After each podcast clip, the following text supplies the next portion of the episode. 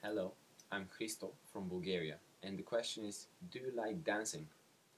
I enjoy dancing very much. Unfortunately, I'm not very good at it. I always wanted to take some professional lessons, but never had the time. Nevertheless, I always dance when I go out in clubs, and I often even dance by myself at home.